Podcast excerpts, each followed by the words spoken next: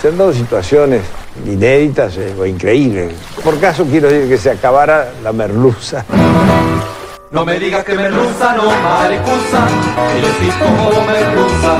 No me digas que merluza. Bienvenidos a Se acabó la merluza, una relación de datos históricos inútiles que se conjuran para tramar alguna verdad. Con Jorge Tezán y un equipo que aún no se encuentra no se encuentra. Hoy presentamos Salvador María del Carril, te odiaré por siempre. Esta iba a ser una historia mucho más pequeña, casi una anécdota sobre una relación conyugal en una mañana de radio. Sin embargo, hurgando en algunos porqués de ciertos hechos, descubrimos algunos datos que tal vez explican el desenlace y la historia resultó mucho más apasionante. El primer vicepresidente del país durante el gobierno de Urquiza, Salvador María del Carril, era uno de esos pesados que no sabes cómo la hizo, que tanto vemos ahora. Fue masón, liberal, seguidor, como si lo hubiera, de los ideales rivadavianos, de quien fue ministro de Rivadavia de Hacienda durante su presidencia aliado de Lavalle e impulsor del fusilamiento de Dorrego. Estuvo exiliado durante los años de Rosas y fue uno de los convencionales que sancionaron la Constitución de 1853 que, con algunos cambios, rige actualmente. Fue ministro de la Corte Suprema de Justicia y en otras carteras y estuvo sospechado de enriquecimiento ilícito durante su gestión justamente como vicepresidente. Del Carril nació en San Juan en 1798, era hijo de don Pedro Vázquez del Carril y doña María Clara Rosa y Torres. Estudió en la Universidad de San Carlos en Córdoba, donde fue aprendiz del de Anfunes, se doctoró en leyes muy joven en el año 1816, lo que le permitió desempeñar cargos relevantes en la política de nuestro país. Mi hijo el doctor. Alcanzó la gobernación de su provincia, San Juan, en 1823 y en ese cargo impuso una constitución que se decía laica, pero en realidad era liberal, que le valió el descontento popular y terminó por desencadenar su renuncia en poco tiempo. La constitución sanjuanina de Del Carril no decretaba la libertad de los esclavos ya esclavizados, limitaba la libertad de expresión y adoptaba el voto calificado. Eso sí, permitía la libertad de culto, por eso se le decía laica, al único ciudadano de San Juan que no practicaba el catolicismo, el tal doctor Rawson. Exiliado en Buenos Aires, donde se fue a refugiar luego de estos hechos, desde el carril se decía que era europeísta, lo cual quería decir que quería entregar el país a la primera potencia extranjera que se ofreciera. Si fuera el Reino Unido, mejor. Tal vez a esto se referían los que decían que seguía los ideales rivadavianos. Se recuerda a Del Carril como uno de los que le escribiera a Lavalle cuando éste teniendo prisionero a Dorrego, era impulsado desde distintos sectores a que cometiera el fusilamiento que luego llevó a cabo. Decía don Salvador Alavalle, en una memorable carta llena de humanidad y amor por el prójimo, lo siguiente. La prisión del general Dorrego es una circunstancia desagradable. Ella lo pone a usted en un conflicto difícil. Hablo del fusilamiento de Dorrego. Hemos estado de acuerdo en ella antes de ahora. Ha llegado el momento de ejecutarla. Prescindamos del corazón en este caso.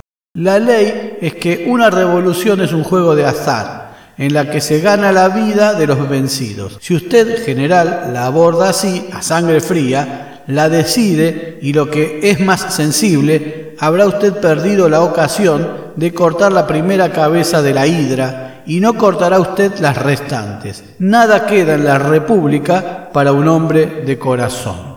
Raro concepto republicano el que recomendaba asesinar sin sentencia, sobre todo de parte de quien fue luego ministro de la Corte Suprema. La vanidad de Del Carril se pone de manifiesto cuando, a diferencia de Juan Cruz Varela, otro de los instigadores de la muerte de Dorrego, que le escribió a la Valle diciendo cartas como esta, donde le pedía el fusilamiento del prisionero, se queman, le escribió del carril a la Valle pidiéndole que conservara sus misivas porque podían representar un documento histórico a futuro. Y así fue. Pero no fue, sin embargo, su vida pública y política lo que hizo trascender la historia del doctor del Carril, sino un episodio de su vida conyugal sin mayor trascendencia en nuestro tiempo.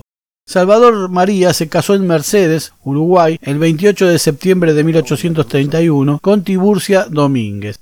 La chica había nacido en Buenos Aires en 1814 y era hija de don José Luciano Domínguez y doña María Luisa López Carmelo. Eran tiempos de exilio en los que llegaron a fabricar jabón para sobrevivir y por lo tanto difíciles, en los que la joven Tiburcia, que tenía 17 años, tuvo que respaldar, acompañar, soportar a un hombre que ya transcurría los 33 y venía curtido políticamente. Tuvieron siete hijos, seis varones y una niña, pero la diferencia de edad y criterios entre los esposos fue generadora de profundas dificultades. Llegados al poder de la mano de Urquiza, los del Carril parecían un matrimonio armonioso y feliz, pero las desavenencias de la pareja crecían con el paso del tiempo. Los enojos del doctor con su mujer comenzaron a crecer, ocasionados por los excesivos gastos que originaba ella, según el criterio de Salvador, por supuesto. Consideró a Tiburcia, don Salvador, una derrochadora compulsiva, fanática de los vestidos de moda, joyas y perfumes caros. Tuvo una última conversación con su mujer en la que le pidió que no continuara con ese despilfarro,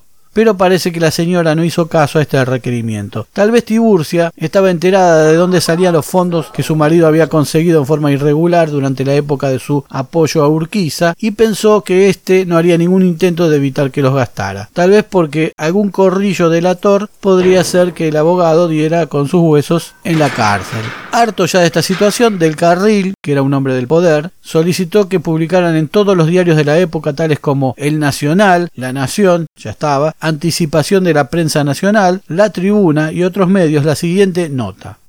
No me haré responsable del pago de nuevas deudas de la señora y solicito se le suspenda definitivamente el crédito. Una rara aplicación del patriarcado para la época que rehuye la habitual postergación de la mujer al evitar que ésta trabajara, estudiara y practicara una profesión sin permitirle mantener una calidad de vida acorde al del resto de la familia de la que dependía, para humillarla públicamente. No era muy liberal donde el carril, muy gallito para reclamar muertes ajenas por correo.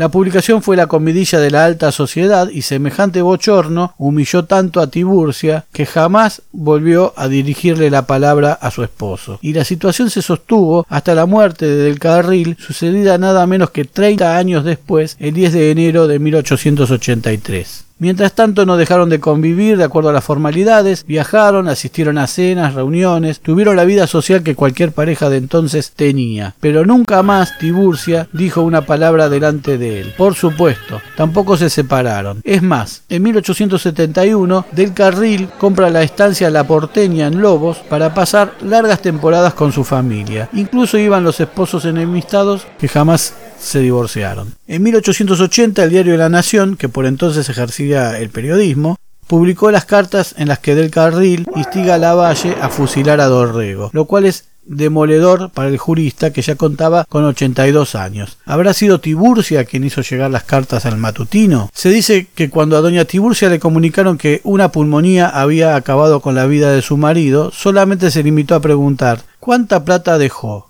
Una vez finalizado el duelo, convocó al arquitecto francés Alberto Fabré con artistas italianos y franceses para que en las tierras que ambos poseían en Lobos construyeran una gran residencia de tres plantas llamada Palacio Domínguez, con jardines diseñados por el paisajista Carlos Tais. La propiedad poseía 240 especies de árboles y hacia allí se dirigía toda la alta sociedad bonaerense para participar de fiestas y reuniones que duraban largas horas, demostrando un brillo y opulencia fantásticos. Pero la señora del carril seguía firme con su plan, mezcla de odio y dolor trama la final y definitiva venganza. Encargó un magnífico mausoleo en el cementerio de la Recoleta, que hoy es muy visitado por los turistas, a Camilo Pomairone, a quien le dio expresas órdenes de que su estatua de ella debía mirar hacia el lado contrario al de su marido, para perpetuar de esa forma las diferencias conyugales que caracterizaron su vida. Por toda la eternidad no quiero mirar en la misma dirección que mi marido, dijo. Del Carril intentó justificar su exhortación a fusilar a Dorrego sin juicio previo con un razonamiento que solemos escuchar actualmente cuando se les reprocha a algunos exmandatarios sus esfuerzos por determinar en la justicia una inocencia que algunos desde fuera de lo judicial consideran inexistente. Según el jurista, la actuación de los jueces en el caso de Dorrego hubiera sido necesaria para averiguar los crímenes y demostrarlos, pero de los atentados de Dorrego se tenía más que juicio, opinión de su evidencia existente y palpable, para luego reafirmar, si es necesario mentir a la posteridad, se miente.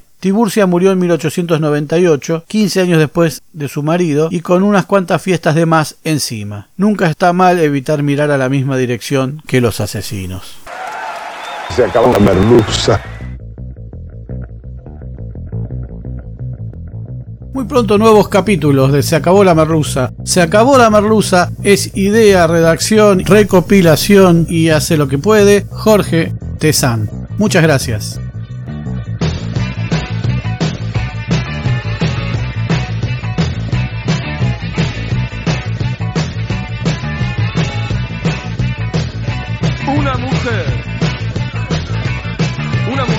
Atrás. Una mujer atrás de un vidrio empañado. Pero no, Mejor no hablar de ciertas cosas.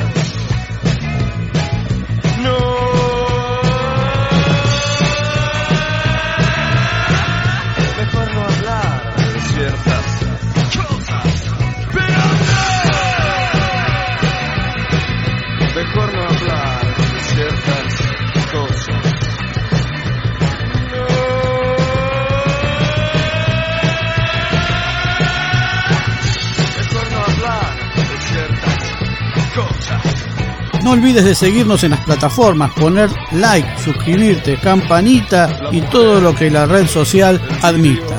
Hasta pronto.